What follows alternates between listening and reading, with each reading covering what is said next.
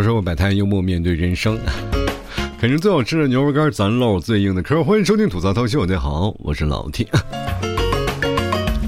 这两天我看了热搜，看了一些话题，我不知道该说什么。真的，我开始翻来覆去，翻来覆去看了好几条热搜，然后突然发现总有那么几条说戳中现在年轻人的肺管子了啊！就是说，现在年轻人为什么不愿意生孩子？为什么不愿意结婚？不愿意谈恋爱？反正各种的原因，就是说，现在咱们人口下降了，你们再不努力啊！说实话，人口红利就过去了，我们人口第一大国可就有点撑不住了。现在我跟大家讲啊，就是特别多的人迫切想需要年轻人生孩子，但是问题是啊，就没有出台相应的那个问题啊，就是说能够解决男女恋爱的问题。可能由于经济上的问题，还有一些生活上的压力，很多人都不愿意生孩子。但是你们也忽略了一点，就是现在年轻人他们不会谈恋爱，你知道吗？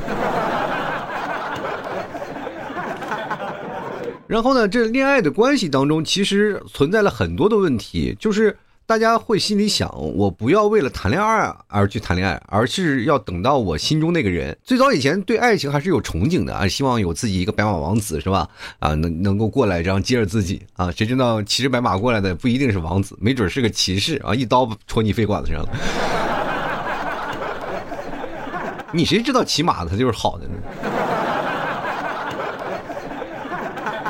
所以呢，很多人。当被伤过以后，他就不一定会再去爱了，就痛苦啊，就难受。然后再加上现在就社会压力又大，然后结婚了，再加上一些彩礼的问题啊，女孩再加上对于男生的这些的问题，两个人就构成了男女双方的对立啊，谁也不肯退让。其实这个时候正是一个。节骨眼儿啊，就是大家正好是男方和女方的这个对立的情绪就在这里，然后又衍生出来另一种的关系叫恋爱观。其实我今天特想跟大家聊聊恋爱观的问题啊，就是现在大家可能都忽略一点，恋爱观到底他妈是什么东西啊？其实恋爱观是人们在恋恋爱的问题上的总的看法和态度啊，就是你对恋爱的看度是什么？就是有的人的态度呢，就是我他妈找个人能嫁了。我记得最早以前有的人说了啊，你希望你找的另一半是什么样？他说只要是活的就行。是吧？健康的活的啊，至少能有个稳定的工作。其实这个已经是很简单了。当真正的去了以后啊，你随便找一个相亲的那个地方啊，就随便找一个相亲的，任何人都满足这个条件，你他妈为什么拒绝呢？我是很不理解这些事儿啊，就是老是做那些口是心非的事儿，老是想着幻想自己能够是谁不心里有个小公主啊，或或者是谁不想自己说照着镜子洗完澡了以后哇，看着身上八块腹肌爽的，我必须配着一个啊小姑娘看。现在知道了吧，姐姐香是不是？就是很多的情况下，人生观和那个爱情观，包括你的恋爱观，整体在。你的呃，这份人生的理解范畴之中啊，可能已经超出那个理解范畴想象了。你很难去总结自己的想法。各位啊，你自己人生的理想啊，就是说，包括你怎么样你看待这个人，比如说我吧，我看待我自己的爱情或或者我的自己的人生，也就是说，我的个人的三观是什么样的问题呢？我看不透，我得通过在酒桌上别人说我。我才明白我是什么样的一个观念，因为自己很难了解自己啊。当你认为的你的观念和别人的观念也是完全不同的，啊，比如说酒桌上啊，哥几个在这聊啊，你这个人就是脑子有病啊！你这谈恋爱你就应该好好的去找一个谈，你在这等什么呢？我说我没有等啊，那就去追呀。我说那我追谁呀？也问懵了，都在酒里，都在酒里。其实，随着这个我们现在的文化啊，开始逐渐的多元化以后呢，我们。产生的生活当中，就是不仅仅是单一的颜色了，而是五彩斑斓的。你对着各种的颜色，其实对你的诱惑非常大。你今天想法这个，明天想法那个，你永远不能从一而终。就哪怕谈恋爱之间两个人的感情啊，随着快速升温，然后慢慢有急速冷却啊，就是感情就是感觉过山车一样大开大合。等到你过段时间以后，你感觉婚姻平淡了，你是不是该是感觉到帽子颜色是该换一换了？对不对？反正不管是买个什么颜色给他扣脑袋上，或者扣你自己脑袋上，总之生活总要多一抹色彩。你总是在换来换去、患得患失之间来回的漂移啊！就是现在很多的人啊，他们对自己的过程他不太明白，不太明确自己的恋爱观是什么，于是乎就产生了一种叫做试错心态啊，就是。这个在工作当中是经常会出现的，比如说我们先做一件事情，试错的成本是有多少？当你这件事情错了以后呢，你再回头往过来，尽量把那个错误的成本降到最低，这就好了。最后达到成功的时候，你能弥补你错误这个损失，就算一种成功的一种方式。大家只要往前走，总会有试错的一个过程吧。现在谈恋爱也会变成有这个试错的过程啊。我们以前要谈个恋爱，不管是怎么样了，以前比如说我现在想找一个美女对象，突然发现有个美女挺好，然后我就找了，找到了美女了以后呢，突然发现一个问题啊，就是，呃，自己的颜色是吧？就是总是有一些灰暗，而且是说实话，美女啊，现在怎么说呢？很多老爷们儿字面上认为美女啊，她其实有两种，一种是先天，一种后天的嘛。后天就是通过打扮，就是那种不是算打扮，那算乔装啊，对。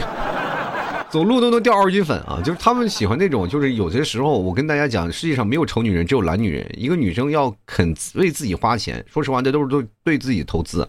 你如果要找一个真的是非常好看的美女，出出得了上得了厅堂，下得了厨房的那种美女啊，你知道她的那个厨房的那个那些佐料有多少，她那个化妆品就有多少，你知道吗？而且纸多不少啊！任何一个会化妆的美女，她炒菜一定很香。其中没有什么必然的联系，反正但是他们对于那个佐料的把控是非常的精准。哎，我今天就抹点粉，就抹点什么，其实炒菜反而很简单，就是这酱油、什么蚝油啊，加点盐，加点粉。但是你要化妆品、护肤品，那加起来上百种，那你实在，我他都能记得一清二楚。我记得我第一次啊看到女生的化妆品的时候，我都崩溃了。哦，一打开盖儿，唰，数十种颜色，我的天！这是在脸上化妆吗？这不是在画画吗？这是。所以说，女生真的很不容易啊。从这个我现在为止啊，就是我走在马路上，如果看到一些美女啊，款款而来，身上飘散着那种的香味儿，那种香味儿呢，不是油腻的，而是一种淡淡的清香，从你身边划过，而不是你一上电梯，哗，突然被香熏着了那种感觉。你知道吗？那种有的时候就是。美女香水喷多了以后呢，我也不知道是为了盖味儿还是干什么。真的往那儿一站啊，就一进电梯的，尤其是进电梯的时候，呼一股香味儿，我突然那种感受就是特别同情蚊子，你知道吗？我怀疑就蚊子被蚊香熏了以后也是这种感觉。有人先天对那个香水过敏，啊啊，会会在那电梯上就会表现出呕的那个现象。其实这，但是呢，说实话，有个淡淡的清香特别的有意思，就是有那种韵味，你知道吗？有女生从你身边过去，突然你一回头，你突啊从身边走过去，你你一看啊，就是非常的漂亮，是吧？这个时候我就会发自内心的感到敬佩，因为她出门的时候肯定花了半个小时或者甚至一个小时才出的门。而我穿着个大短裤，穿个拖拉板，然后穿个大背心，我就已经走在马路上。我觉得我这人生是十分的邋遢。就很多的老爷们儿，你真的没有办法做到这么精致。但是呢，现在社会不一样了，现在社会的观念已经开始有所转变了。男生着急化妆比女生还要多。男生轻轻的敷一些淡妆，然后也是要喷一点轻轻的香水啊。但是我也发现有的男的也熏人。就是，但是呢，男的喷那些，包括什么古龙香水，喷完了以后，那个味道比他们女人还那还呛，你知道吗？他特别崩溃啊！其实淡淡喷点也行啊，但你不能玩命喷。我感觉那一瓶香水都喷到自己脸上了，我的天！不知道他为什么，但是有的时候还会有一种比较好的香味嘛，比如说中国驰名的香水 Six God 啊。夏天经常能弥漫出一股那样的香水味儿，就有那个香水味儿，我特别爱坐在它旁边，因为至少不招蚊子嘛。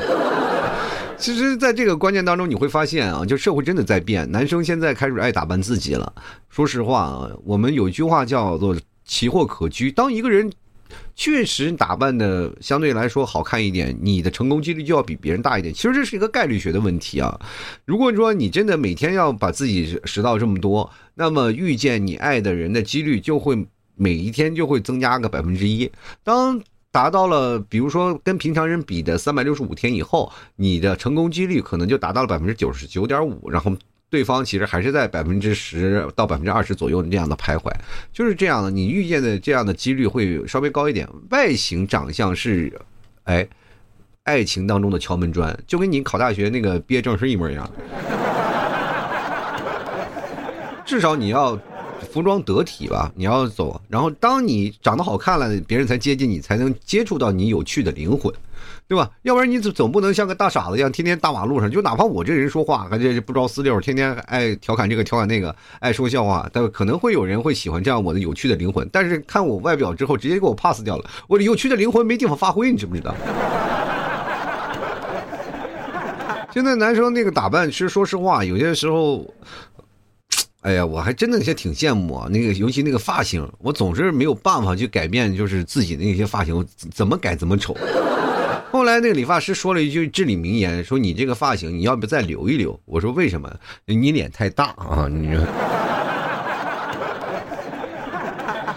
其实人生观和爱情观在这里，你可以发现一些，我不单纯的只是吃在一个外表的问题，而是吃在什么叫第一印象的问题。一个人对一个人的第一印象，会直接产生了你内心的一种愿意跟他接近的想法。所以说，现在大多数人啊，就愿意给自己打扮啊，打扮，这是一一种一种叫非常积极向上的一种，哎，信号，懂吗？各位，如果说你要想找谈恋爱的。你就看那些打扮精致的人，哎，他们多数是内心渴望谈恋爱的，他们希望渴望性，你知道花蝴蝶啊，就那样啊，飞来飞去，飞来飞去，叫着这样往快扑啊扑啊扑啊啊，就是有这种感觉啊，就是所以说，呃，你要打扮的好看、精致一点，每天出去的时候啊，那肯定是他希望能得得到一个爱情，别人能关注到他啊，你大家明白这个道理吧？然后，但是那些打扮不好的，就说或者是不怎么打扮，出门就是。哎哎，喜欢的，其实他们不渴望爱情，也渴望，但是他们属于被动型，他们不主动啊，他们被动，他们属于撞大运。出门的时候自己就是个瞎猫，希望能碰到一个死耗子。还有一部分人，其实说实话，在爱情和主动的悲观的恋情当中呢，就是两者其实出现了一个本质的差距，也就是说，主动型会跟主动型主动的去。啊，相处，然后被动型的永远是产在被动的一个角度上，所以说他们就会愿意等，千年等一回。等到了，我说实话，我不知道你们的爱情观现在是什么样子。我总感觉有的人被动型的爱情，他们不是在拼你的啊金钱财富，或者是身份地位，或者是乃至于你的人生观价值观，而是在拼八字硬不硬。年轻的时候等不到啊可爱的青年。中年的时候得不等不到可爱的中年，那就到老老年的那个状态下磕老头去呗。其实我们现在这个感情这个事情啊，我也问了很多的年轻人，其实绝大多数年轻人都是要想谈恋爱的，就很少有说我要单身我要不结婚的，就是少，真的这个其实是很少的。但是但凡有一个，他妈那非常的厉害，那就是意志非常的坚定。我当时我真的是确信了啊，就是说现在有很多的年轻人是真的不愿意谈恋爱，百分之百的不愿意谈恋爱，就觉得自己啊，就是这人生观和态度、嗯价值观啊，我就一定要保持一个单身的状态，因为结婚啊、谈恋爱的成本确实太累了。我看身边谈恋爱的，包括整个他们的婚姻确实不幸福啊，很多人见证了这些历史，所以说他们不愿意去再跟另外一半啊，就就选择那种的每天的争吵，反而一个人会比较轻松和惬意。然后我。大概啊，我收集的并不多啊，就是依照我这个情况下，我收集的大概也就是十几二十个吧，啊，十几二十二二十个这个案例啊，就非常极端的案例，他们就会过来跟我说，就可能吐槽爱情的不幸啊，或者人生就一个人特别好啊，我这个表达出一个人的那个强烈的欲望，啊，当然最后呢，绝大多数到过段时间碰到真爱的时候，会义无反顾变成恋爱脑。后来我着重的。这个吸收了这些人的那个大概资料，突然发现绝大多数这些人啊，就是我的这些案例当中，绝大多数要不然就是恋爱脑，要不然就是被扎过啊，对爱情当中是太容易深陷了，泥足深陷了，然后容易很容易受伤的这些人。当然还有一几个啊，是真的没有尝过爱情的美好的人，也就是说没被开包过啊。就没有人知道啊，就是含苞待放，那等着别人来采摘，没有没有啊，就是很多老爷们一直保持一个单身的状态啊，就在那里抨击啊，这恋爱不好，恋爱不好。我就说你有本事你就追个女生，你至少感受一下吧爱情。他说我不要，现在谈爱情有什么用啊？这爱情怎么怎么回事啊？就是我自己单身一个老爷们挺好的。然后我在这跟他讲了，我都疯狂了。我说你一个含苞待放的花朵，你就希望自己还没等含苞待放呢，没人采摘，你就变成了老花了是吗？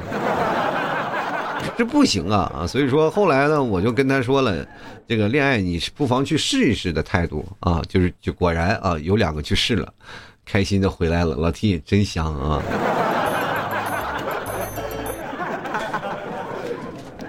当你在爱情当中受挫，或者爱情当中受到一些不公正的待遇的时候，你就会会想，就是爱情它是不美好的，爱情它总是特别差的。所以说，很多人的恋爱观念就会变成了异性。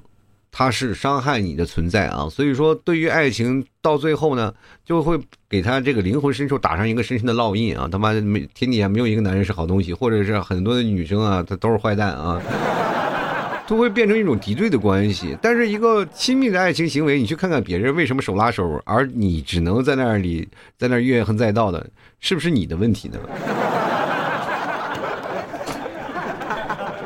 有句话讲，愿天下有情人终情呃终成眷属吧，也没有说愿天下哥们儿都是单身，对不对？我跟大家讲，就是在这个恋爱观念当中，其实，在最早的奴隶社会和封建社会，实际上是形成门界门当户对的包办婚姻和买卖的婚姻的，对吧？包括过去的说说为什么卖闺女啊，就是为什么聘礼啊彩礼那么多，那基本都是一个买断的行为啊，知道吧？虽然说我们现在承接了这个问题，就是彩礼这个问题，就是你嫁到了这个婆婆家或者怎么样，现在其实没有这个观念了，就是你经常会回家啊，就是包括现在很多的家庭，就是你谈完恋爱了。结了婚的时候，你就回到自己的爸爸妈妈家，就回娘家，经常的，那不是说实话，一星期回好几趟，是吧？着急娘家还干活的时候，这个女婿还来，还还要一直忙着，不是说不见。过去真是买断，就直接买了，交交完聘礼了，这帮姑娘再也回不去了。要不然说泼出去的水呢，对吧？说嫁出去姑娘泼出去的水，现在不是说了嫁出去姑娘泼不出去的水，就是嫁出去姑娘就是一个鱼竿钓回来一个女婿，你知道吗？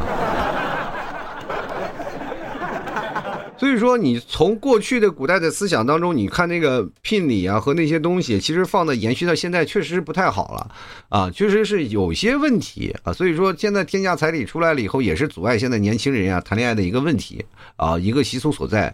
其实本来这个问题你就应该支撑小两口啊结婚的一些问题，是吧？能让小两口幸福一点。但是现在就变成了这个很多的父母这个。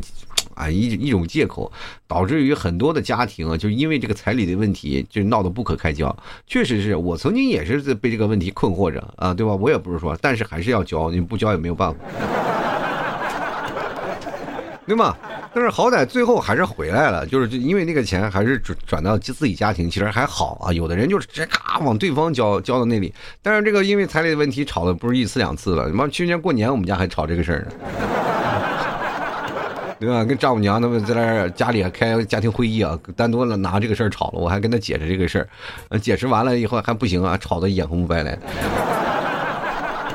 这个问题其实存在着很多的事儿啊，大家可以去想想，就是家家有本难念的经。你不管是因为这样的问题去延续下来，但凡你有我像我这样的嘴，可以把这个事情说回来的话，你可以去 去尝试着去聊一聊，去说一说。但是这个问题不能是阻碍你恋爱观的一一点，对吧？你的恋爱观过去是不自由的啊，过去的恋爱观都是被压榨的、被压抑的，就是没有恋爱自由的一个问题。就是说现在好了，好像是把你的恋爱给你放自由了，但是你没你恋爱呀，倒是。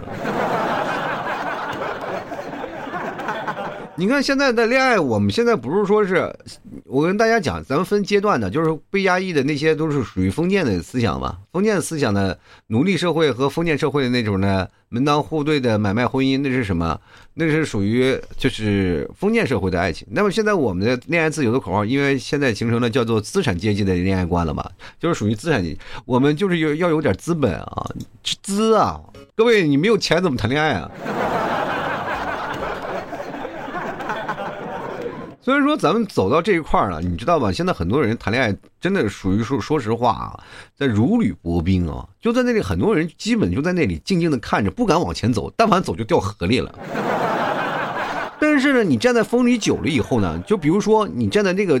冰里走，因为你怕往前走，怕往前走，因为冰特别薄，咔嚓，你走上面可能会前面会就会掉到河里，冰太冷了。但是你站在冰上，其实外面的风刮的也很多。你站在风里久了，你会不会眼红啊？你会不会希望也有一个温暖出现呀？其实有的人在心里会渴望出现这个感情的，但是现实接触的信息太多，又导致自己没有办法去谈恋爱，就。造成了就是很多人形成了一个中空的阶段啊！我建议各位啊，就是其实咱们也可以把那个老传统拿过来，就是看他能不能父母包办一下。其实我跟大家讲，这个父母包办婚姻，其实现在为止还总还有啊，就是有些时候长期单身狗是不是特别想念有那个娃娃亲那个状态？是吧？长大了以后在一起啊，是吧？自由恋爱又包办婚姻啊。其实很多的情况下，我们说有包办婚姻，跟现在其实有一种变相，就是相亲啊，就父母父母的那种相亲啊，父母和这个家的是吧结合在一起啊，是吧？啊，看我们家孩子，我们家孩子，然后两两家人去谈，尤其是你现在去看。各大城市的相亲角，各大城市相亲角很多都是老人啊，老人彼此互换信息，然后来看那个谈恋爱，然后表达自己所要的需求。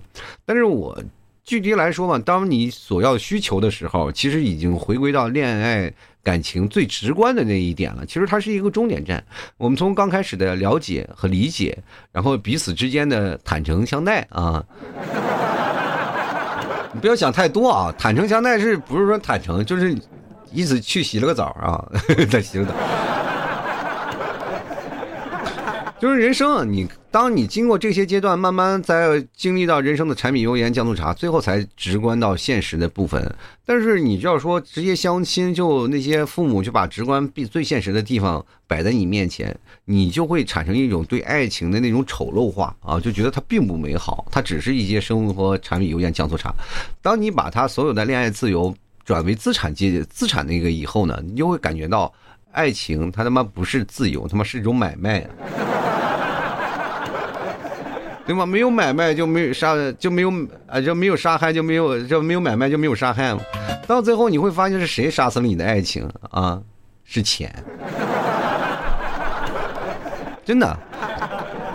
归根结底，到最后就是深深的自卑啊！每个人都是这样的。其实我们每个人哪个不喜欢有个浪漫的爱情啊？每个人有一个换恋爱的过程。其实有的人也是啊，男不管男生女生，有一个算一个。其实当他结束一段恋情之后，他再来另一段爱情的时候，他总是希望能换一换口味儿。他就是发现换了口味儿，那么总是不对，你知道吗？其实换另一种口味就是另一种人生的相遇，但是没有办法啊，你永远碰不到最温柔的那个人。有些时候，你比如说，有的人，呃，谈恋爱找弟弟了，就弟弟确实挺听话，但是缺少了你依靠，你就感觉你是又当妈还是又当女朋友，就好累啊，对吧？你就是找一个年长的男生吧，就稍微是比你大一点的男生，突然发现那大点男生有些时候又躺平，又不愿干活，然后保持现在的一个比较传统的思想，这时候你又觉得这个这个男生又好累啊，你就找一个。贵的男生嘛，就是有钱的男生啊！突然找到了一个有钱的男的了，我他妈八百年也不着自家，你知道吗？你明你知道出去鬼混去了，但是你又没有办法，对吧？你又控制不了，你抓不到证据。其实这就是这样的，你找到一个就愿意居家过日子的，你又嫌的人长得不好看。其实这个每次啊，在这里就是成为这样了。就是还有一种的恋爱观，其实是我觉得认为是最扭曲的一种啊，就是。呃，说实话啊，就是比暗恋还进一步。其实他就喜欢这个人，但是他们永远不会表达啊，他默默的守护，你受得了吗？你小心你身边的什么男闺蜜、女闺蜜什么的啊，这帮闺蜜都在一起。尤其是你现在，你跟你的闺蜜啊走在一起，或者是现在有的有异性的闺蜜吧，比如说有女生有男闺蜜吧，是吧？你然后这个时候你有男朋友了，然后呢？这个时候你有男朋友了，然后男朋友总是劝你啊，不要跟你的那个男闺蜜过于走得太近。这时候你会生气吗？你可能啊，没有，这是我的一个好好姐妹儿，我们俩关系特别好，就从小到大一直都这样，我们都是好的关系。你觉得你男朋友为什么说出这句话吗？你难道没有往下面去想想，你的那个男闺蜜对于你的男朋友是种威胁吗？你想不到吧？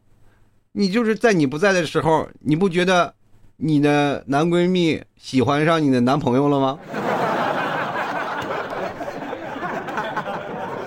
他是不是靠近你去接近了他？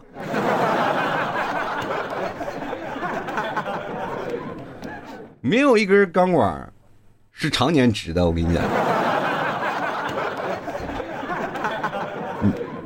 掰弯的过程当中，也有你一份功劳啊。其实过程这个事情，还有另一种就是那个，有些人在暗恋的过程当中喜欢一个人，他不愿意表达，不愿意说话，永远是在那守候的人啊。这我说的。但是有些人呢，就是他喜欢一个人啊，但是他从来不说。但是他还阻挠你，他可能以任何一种形式的身份出现，不仅仅局限于闺蜜、朋友之间的关系啊，各种各样、各种那个情绪化的，比如说他可能是你的领导，可能是你的同事，可能等等等等等等，他都会插足你的这感情当中啊，属于那种这个脱裤子放屁、走路要数数那种的啊，就是他哪怕不谈恋爱也会吃醋那种。没事干就没事就在那搅风搅雨，就围着你的中心点。但凡你谈个恋爱，每天给你搅的家庭破裂，其实他就是喜欢你。但是你觉得你跟他在一起吗？永远不会，他永远不会表达我喜欢你，我愿愿意跟你在一起，永远不会，他只会祸害你。他不在乎，就是曾经拥有，他真的永远不会在乎你拥有哪怕一分一秒，他不在乎，只只在乎你单身天长地久。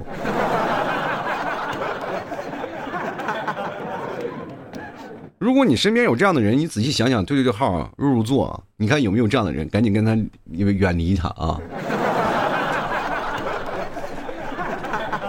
因为我特别害怕这个事情啊，就是现在很多的角色就变成这样了，就是看不得别人好，然后于是乎就疯狂的去分。他其实有一点喜欢在的这个观念，我觉得是至少还他有一点自私吧。这是人不为己，天诛地灭，这是一种人性的一种发自内心阴暗的角落的一个东西吧。至少我是为了自己吧。但他妈有些人他就是没有什么都不为啊，就愿意就是空口白牙的，我就要祸害你，太多了。你不要去想，就是现在当中，如果要有一个人啊，你街拍一个照片吧，就随便拍一个照片，一个男生抱着一个女生在马路上接吻啊，或者是或者是哪怕抱头啊，反正秀恩爱，反正你就看那个评论区下方，肯定有人在诋毁这两个人。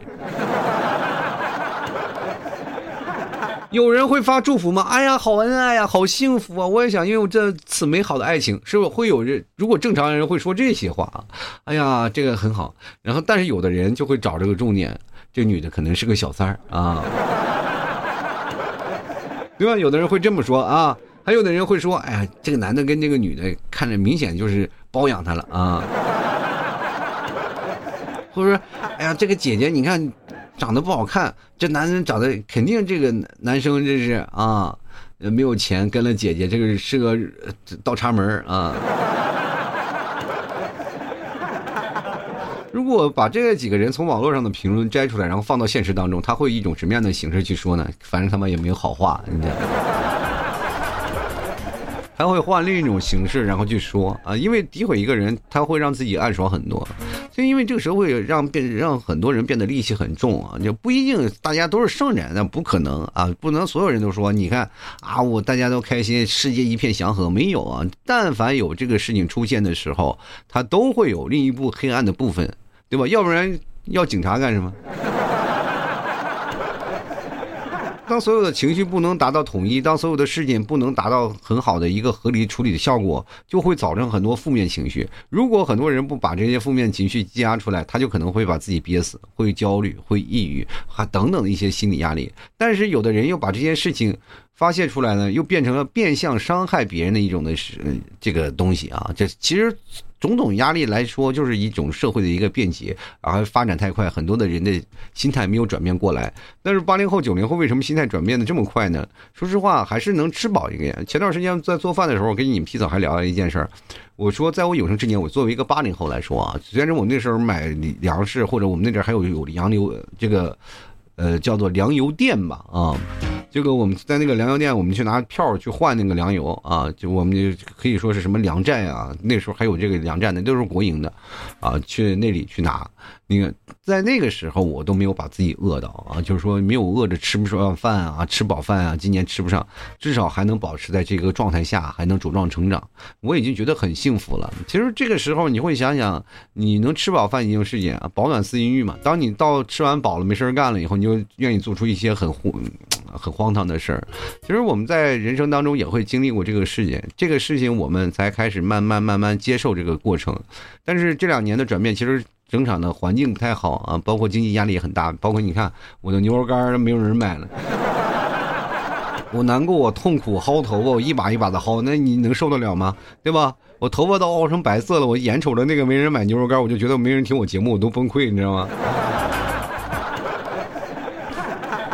还有很多人，说实话啊，你别说希望老 T 过得不好啊，就是有的人说啊，老 T 做节目，那希望他过得不好。你不要希望，我本身就过得已经很不好了。你就是哪怕买一斤牛肉干，我未必也能过得很好。所以说，我都已经是这样的触底了，你们能不能给我反弹一下，朋友们？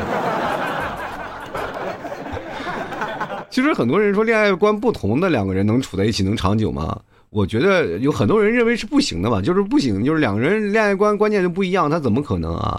对吧？有的人是传统的，也有的人比较先进的，两个人可以。我觉得恋爱是可以的，恋爱观哪怕不同，他也是可以的，因为恋爱更多的是一种包容，一种理解，就是我们可以知道的一种叫做什么文化惊喜啊，就是你知道最早以前我们国家其实它不是一个过程，是几千年来以后统一的一个过程啊，大家都知道啊，就是在华夏这个。文明五千年来是吧？分久必合，合久必分这个道理，其实也是一样。就是恋爱观你夹在这里，就是相当于两国交战。比如说，就像秦国攻打赵国，但秦国攻打赵国第一件事情是做什么？度量衡啊，然后统一文字，这个一样啊。爱情也是一样，当你达到一定的时候，两人在一起，第一件事情是什么呀？就是文化清洗啊。你就哪方面比较强势一点，就把他的这个文化就侵，就是。完全侵入到对方，对吧？侵入到对方，潜移默化进行包容、进行消化、进行理解、反抗再消、反抗再消。经过两到三年的消和，两个人的爱情观终于会达到一致的。这个东西是一样的啊，就是说你当把它全部都融化掉了，你自然就感觉到其实爱情观不一致也可以。所以说，当你谈恋爱，你没有达到你合适的效果，不一定是恋爱观的问题，可能是另一种啊，就是有些你这个人的问题，对吧？比如说身体有些缺陷啊，这一晚上五分钟都达不到，对吧？都可能会造成这些问题啊，种种原因结合下来会造成这样，包括性格问题等等，它并不不并不限局限于是恋爱观的问题，大家可以去讲讲，恋爱观只是我们一个大致的方向，这个东西可以进行微调，但微调的东西它实在太多了，你调整完你会发现你的人生第一次恋爱观和到最后的恋爱观不一样了，对，比如说你十几岁的恋爱观和现在恋爱观三十多岁恋爱观一样吗？不一样，因为随着你的人生的成长阅历的增多，你的恋爱观念也会。会随着时代的步伐而前进。最早以前喜欢什么王子变青蛙那种啊，就是呃白雪公主那种啊和王子的剧情啊，因因为年轻的时候呢，恋爱观总是富有童话的。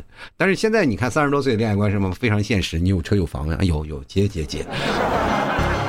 就能不能过得下去啊？大家都比较趋近于现实，但未来的恋爱观我不知道还在发展一种方向，我们拭目以待吧，看看未来的发展恋爱观会变成什么样啊？然后当然了，我觉得现在年轻人有开始有点害怕，我觉得他们的不是说是恋爱不能啊，不是说爱无能，而就是爱有点害怕了，感觉是爱情与洪水猛兽啊，就是感觉这个东西我不能接触，接触了我他妈就容易被吞噬。其实大家大胆的去啊，大胆去，你有什么碰见困难就。该迎难而上，有的时候你随随口一句说“我喜欢你”，对方没准就回来，稍微的握住你的手说“我愿意呢”，对吧？勇敢的去表达，不要去在意什么恋爱观、是非观的问题。恋爱观是在每次谈恋爱当中逐渐纠正你的观念的一种方式。好了，土豆说摆的幽默面对方，呃，幽默面对人生啊！喜欢老 T 节目，别忘多支持老 T 的牛肉干和牛肉酱啊！真的希望你们来支持一下，这就跟谈恋爱一样，你有吃了牛肉干第一次，你就知道你会爱上它啊！你真的，你都发现你的恋爱观念就会被这一个牛肉干啊所折服。好了，牛肉干这个大家可以直接到某宝你去搜索老 T 一家特产牛肉干，或者是搜索老 T 店铺啊，吐槽脱口秀啊，你就可以看到了，非常好吃啊。这个包括我们家牛肉酱，平时跟你喜欢的人分享一下牛肉酱，俩人吃一瓶啊，你浓我浓，我吃喂口肉，我你给我干口酱，俩人香的。无比香甜，是吧？一个面条就是扎在一起，啊，你一口我一口，嘬到一口，是吧？比如说面条很长，然后你加点牛肉酱，然后两两人一边吸一头，突然发现，哎，吸到一根了，不是借借机还可以亲个嘴上。希望各位朋友都长长久久的啊，喜欢快乐，然后关键，呃，改正一下自己的是非观啊。如果有不正正的地方啊，不太切合实际的地方，大家可以稍微的纠正一下，呃，不需要太多，就是。纠正你爱情观最好的方法就是谈一次恋爱，让你的恋爱这个爱情观来验证一下它是否正确，好吧？好了，那么今天节目就要到此结束了，也非常感谢各位朋友的收听，我们下期节目再见了，拜拜了。